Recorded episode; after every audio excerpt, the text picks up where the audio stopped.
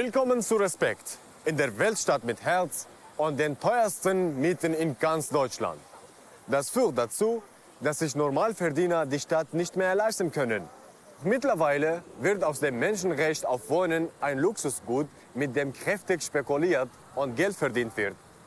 Spaltet das Thema die Gesellschaft? Ist der soziale Frieden in Gefahr? Und was wird dagegen unternommen? Darum geht es heute in Respekt.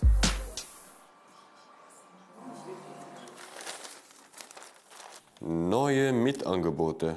Zwei Zimmer, ca. 50 Quadratmeter ab 1290 Euro, zuzüglich Nebenkosten.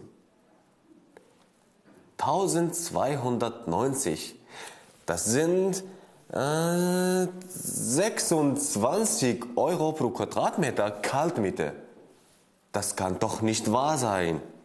Puh.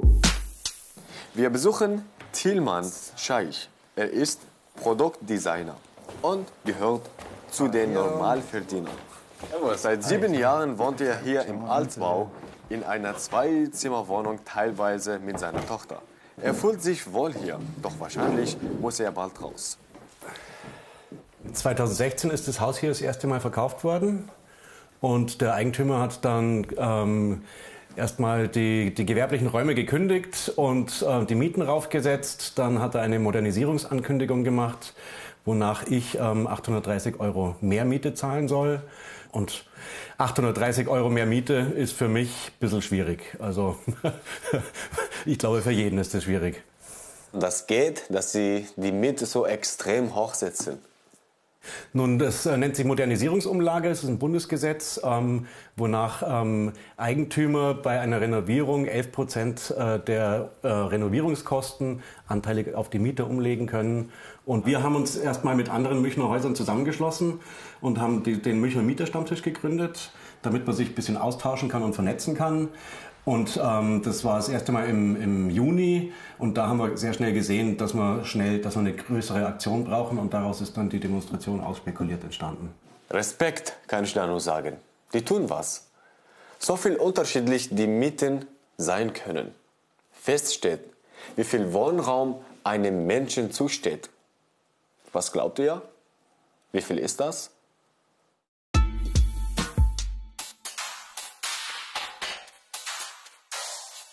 In vielen Sprachen gibt es kein eigenständiges Wort für Wohnen. Im Englischen beispielsweise wird überhaupt nicht zwischen Wohnen und Leben unterschieden. Denn Wohnen ist für jeden Menschen ein Grundbedürfnis. Im deutschen Grundgesetz steht allerdings nichts von einem Recht auf angemessenes Wohnen. Und dennoch ist Wohnen ein Menschenrecht, das beispielsweise im UN-Sozialpakt fest verankert ist und das allen Menschen Rechte garantiert, die kein Staat gefährden darf und für dessen Einhaltung er sogar verantwortlich ist. In diesem Pakt wird gefordert, dass für alle Menschen genügend Wohnraum inklusive ausreichend Strom und Wasser vorhanden sein muss. Im deutschen Sozialrecht gibt es da nur ungefähre Richtwerte. Für eine Einzelperson ca. 50 Quadratmeter, für vier Personen etwa 85 Quadratmeter und in einem Flüchtlingsheim sollten einem Menschen mindestens 12 Quadratmeter zur Verfügung stehen. Dabei muss jede Unterkunft bezahlbar sein, ohne dass andere Grundbedürfnisse darunter leiden. Und schließlich müssen auch menschenwürdige Wohnbedingungen sichergestellt sein, wie sauberes Trinkwasser oder funktionierende sanitäre Anlagen.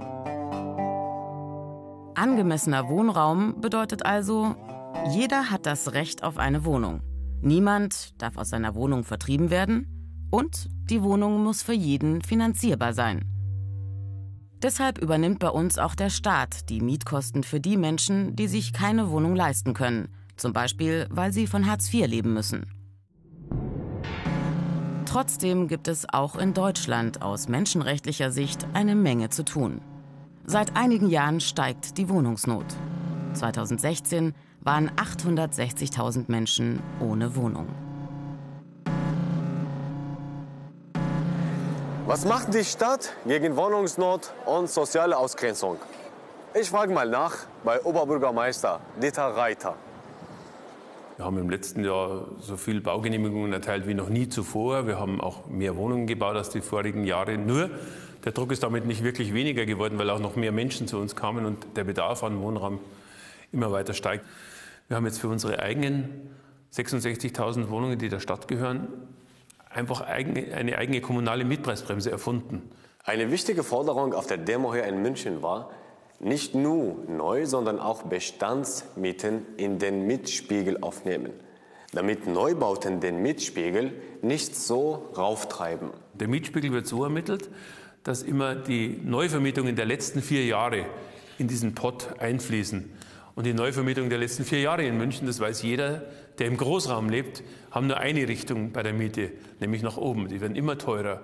Und die Politik will dieses heiße Eisen offenbar bis jetzt nicht anpacken. Ich kann nur dringend appellieren an die Bundesregierung. Und was ist mit der Modernisierungsumlage? Lassen Sie mich beim Beispiel Aufzug bleiben, das kann man leicht erklären. Wenn ein Aufzug einbaut, dass er dann diese Kosten auf die Mieter umlegt, kann man noch halbwegs nachvollziehen. Investitionen in Verbesserungen, aber dass er das nicht nur so lange machen darf, bis sich diese Investition amortisiert hat, sondern immer, weil das eigentlich eine Mieterhöhung neben der normalen Mieterhöhung, die ohnehin gesetzlich zulässig ist, noch ist. Also es gibt durchaus nennenswerte Forderungen an die Bundesregierung, die leider bisher darauf nicht wirklich ernsthaft reagiert hat. Erich Schweiger ist Rechtsanwalt und Bauunternehmer. Zurzeit baut er rund 1000 Wohnungen in der Boschitz-Reda-Straße. Da sagen andere Bauunternehmer, soziale Wohnungen sind nicht machbar. Ähm, sie verdienen beim äh, äh, sozialen Wohnungsbau nichts, ja, das ist klar. Sie machen allerdings auch keine Verluste. Ja, das muss man mal ganz klar sagen. Das heißt, jeder Bauinvestor, der sagt, das geht nicht, er kann keinen sozialen Wohnungsbau machen, der informiert die Politik einfach falsch. Ja. Das muss man ganz klar so sagen. Und man sollte auch eine gewisse soziale Verantwortung haben. Und es ist völlig in Ordnung so, wenn man in gewissen Bereichen was verdient und in anderen Bereichen zwar nichts verdient, aber auch keine Verluste macht und dafür äh, für die Allgemeinheit halt was hinstellt.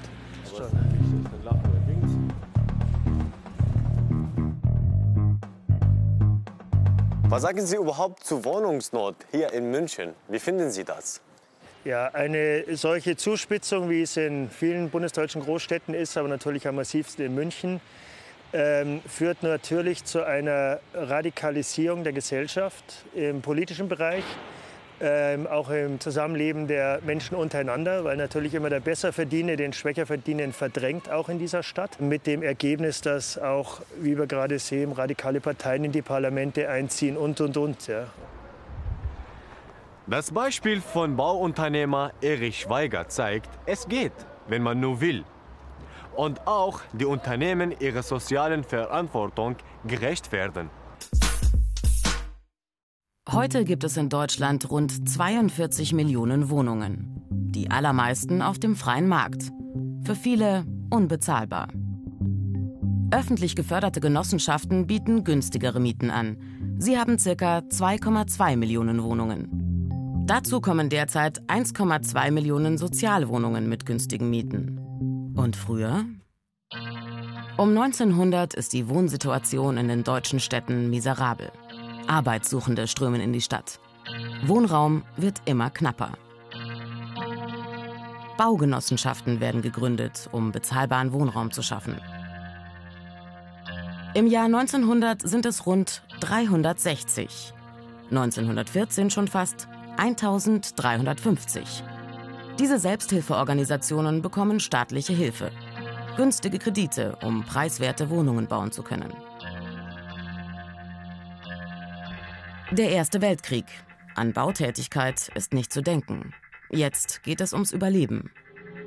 Das Motto nach dem Krieg, nach 1918, Neues Bauen für eine neue Zeit. Wohnanlagen in einem neuen Architekturstil. Sie prägen noch heute ganze Viertel in deutschen Städten. Neue Sachlichkeit, schlicht und funktional, das soziale Miteinander und gesunde Lebensbedingungen immer im Blick. Die Genossenschaften blühen wieder auf. 1926 sind es schon über 3900, fast dreimal so viele wie vor dem Ersten Weltkrieg. Gemeinnützige Wohnungsbaugesellschaften entstehen. 1926 tragen sie mit staatlicher Hilfe fast 60 Prozent des gesamten Wohnungsbauvolumens in Deutschland. günstige Mietwohnungen. Zweiter Weltkrieg. In den deutschen Städten 50 Prozent der Wohnfläche in Trümmern. Rund 12 Millionen Vertriebene und Flüchtlinge kommen. 1950 fehlen in der Bundesrepublik mindestens 4,8 Millionen Wohnungen. Wieder greift der Staat ein und fördert günstige Mietwohnungen. Das neue Instrument Sozialwohnungen. Mehr Geld, mehr Wohnungen, aber auch mehr Vorschriften. Allein 1950 entstehen so 319.000 Wohnungen. Langsam gehen die Zahlen zurück. 1988 sind es nur noch 23.000.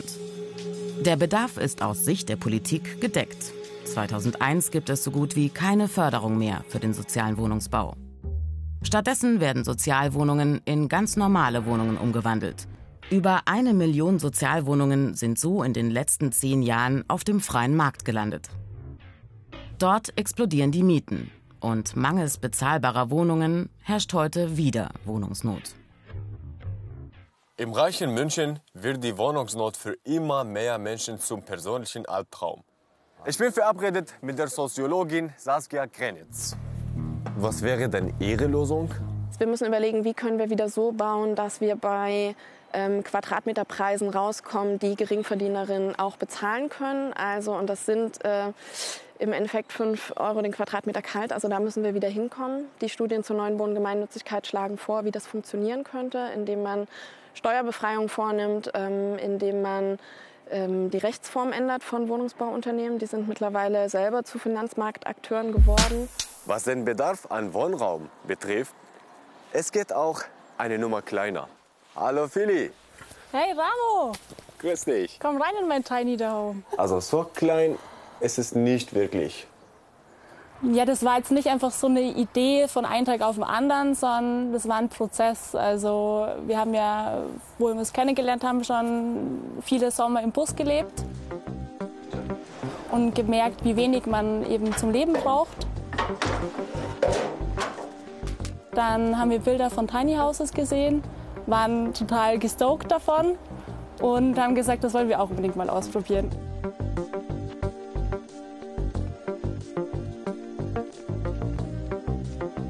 Ist das quasi eine Lösung für euch, weil es so schwer ist, eine Wohnung zu finden? Auch ja. Also wir wollen eben nicht bei diesem äh, Markt mitmachen, 20 Quadratmeter für 800 Euro in München, ähm, um den Vermieter seine Wohnungsritte mal abzubezahlen, sondern dann bauen wir lieber unser eigenes. Natürlich würde ich jetzt nicht sagen, dass es für jeden was ist und auch nicht unbedingt für die Wohnungsnot, aber es ist eine Möglichkeit.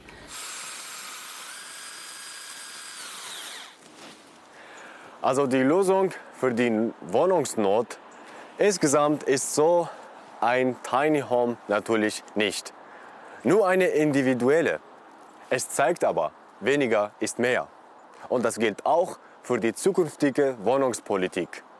Weniger das freie Spiel der Kräfte zu lassen, mehr eingreifen und per Gesetz für bezahlbaren Wohnraum sorgen. Soziale Bauunternehmer und Vermieter gibt es, sind jedoch noch so selten. Es gehen immer mehr auf der Straße und kämpfen um ihr Recht auf Wohnen. Alle sind gefordert, um das Recht auch wahr werden zu lassen.